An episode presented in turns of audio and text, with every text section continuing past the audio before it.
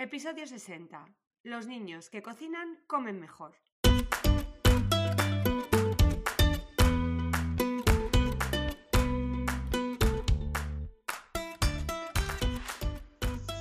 Bienvenidos a Los niños que cocinan comen mejor, el podcast de cocina y alimentación equilibrada de la red de escuelas de cocina Kitchen Academy, para padres y madres comprometidos con el poder que tiene aprender a cocinar para llevar una alimentación saludable.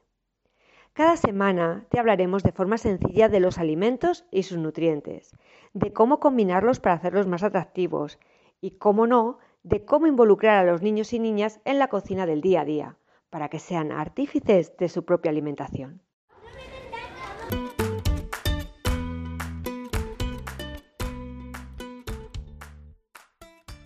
Bienvenidos a un nuevo podcast de los niños que cocinan comen mejor. Estoy súper encantada de volver a estar con vosotros esta semana y poder hablar y poder comentaros, eh, bueno, pues de lo que estábamos hablando en el podcast anterior, ¿no? Que es eh, cómo podemos de alguna forma darnos cuenta de que estamos teniendo algún problema o algún desequilibrio en nuestra alimentación. En el podcast anterior ya hablamos de síntomas y signos y bueno, recordaros simplemente que los signos es algo que podemos ver nosotros eh, y lo podemos observar en, nosotros y en los demás, es decir, es algo visible. Eh, pues, por ejemplo, eh, puedo, puedo ver que, a mi niño le sangra la nariz. O, y los síntomas, sin embargo, nos lo tienen que contar, es algo que nosotros no podemos ver, ¿no? Y que de alguna forma, bueno, pues hacen que, tengamos que estar más alerta, que tengamos que estar más pendiente de nuestros niños y que eh, les podamos así proporcionar o no esperar a que tengan una enfermedad o algo más crónico o algo peor para que nos demos cuenta de que algo está pasando con la alimentación, no solamente nuestra, sino también de nuestros niños. ¿eh? estuve hablando la semana pasada de, bueno, qué, podemos hacer y hablamos de qué pasaba si un niño, a mi niño le veo un día malo, un día no, eh, qué pasaba si le veía triste. Eh, bueno, pues hoy me voy a centrar más eh, en algo que, le ha pasado a un niño de la escuela, que, por eso empezaron estos podcasts, ¿no? Que, que estaba el niño súper, súper cansado siempre. un niño que de forma habitual era activo, ¿vale?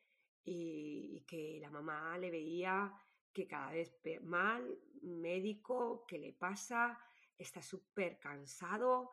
Em, bueno, algo le está pasando. Eh, ¿no? E, esa alerta, clac, ¿no? ese clic que dices, algo le está pasando, pero eh, no sé, no sé realmente qué es.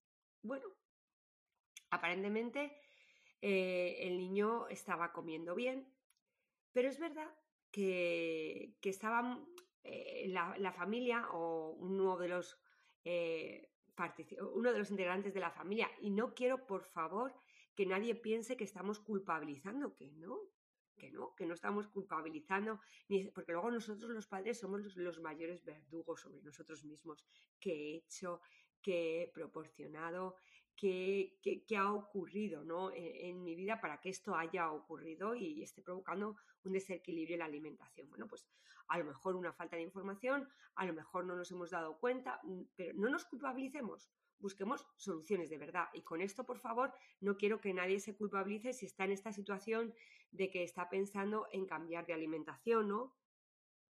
A dietas eh, en las que queremos eliminar las carnes rojas o Mm, eliminar algún alimento de nuestra dieta, bien por convicción o bien porque eh, hayamos empezado una dieta de, de, adelgazamiento. Y es verdad que cuando somos conscientes o creemos que algo que estamos haciendo es bueno para mí, también creemos que es bueno para nuestra familia en general. Y entonces, bueno, pues hay veces que eliminamos algún alimento y no intentamos compensarlo con otro. ¿Vale? Por eso no quería que cuando yo hablé de estas cosas o hablaba con esta mamá que, se sentía súper culpable, ¿no? Eh, bueno, pues no, no quiero que nos responsabilicemos de, o sea, quiero decir, no, no, no quiero que entendamos o queremos que nos alertemos qué culpabilidad, así no adelantamos nada, ¿no? ¿Soy culpable de qué? Intentar buscar o no, no, no somos culpables. Es verdad que hay veces que hay un desconocimiento y lo que sí que tenemos que hacer es cuando intentemos eliminar, ¿no? Que es lo que yo le decía a esta mamá, no pasa nada, ya ha pasado, ahora vamos a intentar ver y a estudiar y ver qué alimentos pueden compensar la falta de este que tú, por tu convicción, por, por tus ideas, tienes que eliminar de tu dieta y ya está, Bueno, pues cuando eliminamos carnes rojas, ¿vale? De una forma drástica de nuestra dieta, lo que hacemos es eliminar en gran medida el hierro, ¿eh?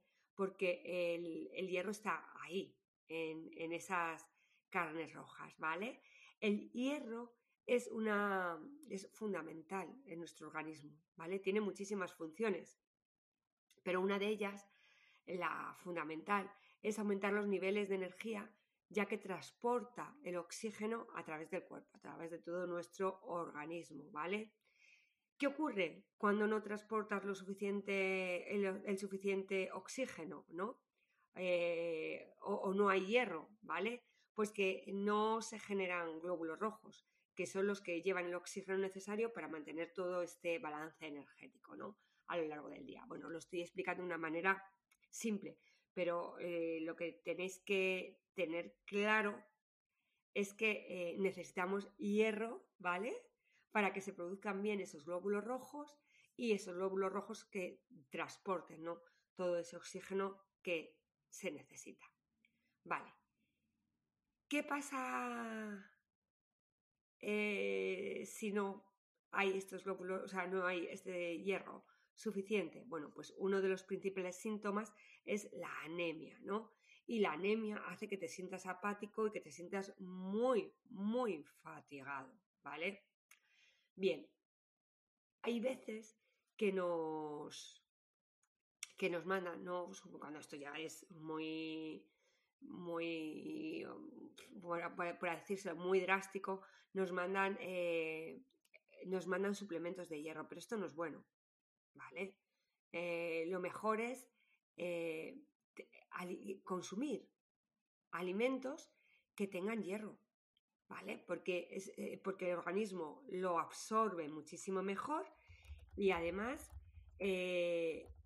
además lo que nos hacen es que no solamente absorbamos hierro, porque el hierro va junto con otros nutrientes que van a ser buenísimos para nuestra actividad, ¿vale? Bien, que no queremos comer carnes rojas, que ahí hay mucho hierro, ¿vale? Comamos otras cosas. ¿Dónde está el hierro? En las legumbres secas, ¿vale? Humus, por ejemplo. Buscar legumbres secas. O hacer legumbres vosotros, ensalada de legumbres, intentar que no tenga mucha cocción, ¿vale? En frutas deshidratadas. En el huevo, especialmente en la yema, ¿vale? Fijaos, en cereales, en ostras, ¿vale? Es importantísimo en mariscos, en almejas, berberechos, chirras, pero también en frutos secos, como en los pistachos. Os he dicho las legumbres, las lentejas tienen una gran cantidad de hierro. ¿Quién no ha dicho estoy mala, tengo que comer, tengo que comer lentejas? Así que, por favor, si de alguna forma eh, elimináis el, como os digo, las carnes rojas, por lo que queráis, por, la, por lo que, por vuestras, por vuestras propias ideas, porque pensáis que es verdad que hay que eliminarlas porque se asocian a, a, problemas cancerígenos. Bueno, pues bien, pero eh, elijamos estos alimentos que de alguna forma van a ser ricos en hierros, pero que eh, también van a ser buenos para nuestra alimentación, ¿vale? Y para mantener, que, para mantener esta cantidad de hierro suficiente en nuestro organismo y que no se produzca eh, e, esa problemática de, eh, anemia, ¿vale? Que va a hacer que, estemos, eh, pues eso, muy fatigados, muy cansados y que nos alerte, ¿no? Nos alerte de alguna forma de esa falta de energía en nuestros niños. Bueno, pues he hablado en este podcast de anemia Y otra cosa que nos trae por la calle de la amargura, no solamente a los niños, sino también a nosotros mismos, que es un signo y luego revoca muchos síntomas, es el estreñimiento. El estreñimiento que de verdad en los niños es un problema, en los adultos lo es, pero en los niños es un súper problema, porque además les cuesta luego tanto, les duele tanto la tripita, les cuesta tanto ir al baño que ellos mismos no quieren ir, ¿de acuerdo? Y no quieren ir porque saben que les va a doler. Entonces, bueno, pues eh, el estreñimiento también es algo que a vosotros os trae de cabeza, ¿vale? ¿Por qué se produce el estreñimiento? bueno, el estreñimiento sabéis que es la dificultad para evacuar o la irregularidad en el funcionamiento del intestino, ¿no? Y esto es un indicador de falta de fibra y de poca hidratación, ¿vale? Ya sabéis que la fibra regula el sistema digestivo porque eh, al añadir el volumen al bolo eh, de defecación hace que, o el bolo alimenticio, también hace que el tránsito de los alimentos sea muy importante. Bueno, es importantísimo la fibra y el agua, de la que ya os he hablado, ¿de acuerdo? El agua es fundamental porque si no se bebe agua, pues no, ese tránsito no se va a producir y entonces vamos a tener defecaciones muy dolorosas e insuficientes y vamos a tener a la larga problemas serios, serios, serios, serios que ya nos están alertando los pediatras. ¿eh? Los pediatras nos, están de alguna forma, eh, un minuto, nos están alertando de este estreñimiento infantil que cada vez más, ¿vale? Eh, se acude a consulta eh, por, este estreñimiento, ¿no? de los niños. Bien, yo como siempre os ofrezco siete, en este caso, remedios sencillísimos para, para, trabajar el estreñimiento infantil en los niños y apuntároslo ¿De acuerdo? Apuntado. Eh, por supuesto, acudir al pediatra, ¿vale? Por si acaso hay algo que no sea debido a la alimentación, ¿de acuerdo? ¿Por qué? Porque, mirad, que no tenemos que utilizar laxantes, ni nada desagradable, ni nada sintético para que nuestros niños puedan ir bien. Que el estreñimiento es un problema porque no hay un movimiento intestinal adecuado y que hay muchas estrategias para que esto se mm, produzca. Por ejemplo, la primera, cuidado con el azúcar. ¿Vale? ¿Por qué? Porque los niños que tienen menos de 6 años suelen tener problemas a la hora de procesar el azúcar. ¿Vale? Entonces, una estrategia común que hace muchas mamis y que muchas veces las hemos oído, ¿no? De que han pasado de padres a hijas, ¿no?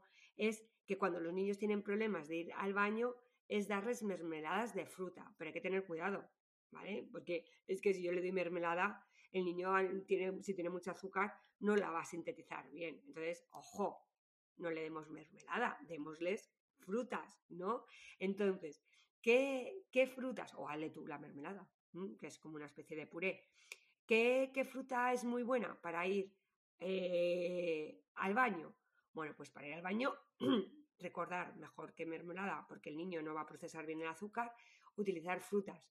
Frutas como las ciruelas o frutas como las uvas en ayunas, que las uvas son súper perfectas, ¿de acuerdo? Y pueden ingerir poquitas uvas, 6, 8. Además les suele gustar mucho, se las pelas, son, eh, apetecen porque están fresquitas y porque dan mucha agüita. Y si las mastican bien, luego después le das el desayuno y súper, súper bien, de lujo. Las uvas y las ciruelas van súper bien.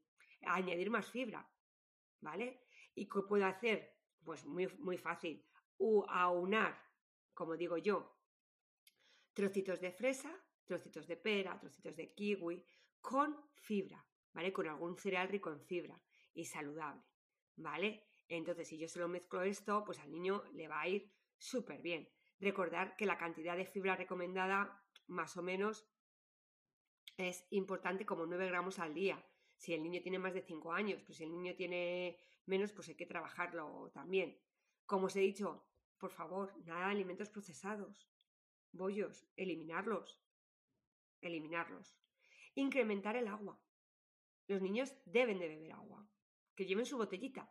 Ya me encanta cuando vienen a las excursiones y vienen con su botellita de agua.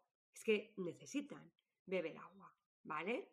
Entonces, eh, botellitas de agua o comprarles, eh, o sea, no tienen por qué ser industriales. El agua de Madrid, por ejemplo, es súper buena.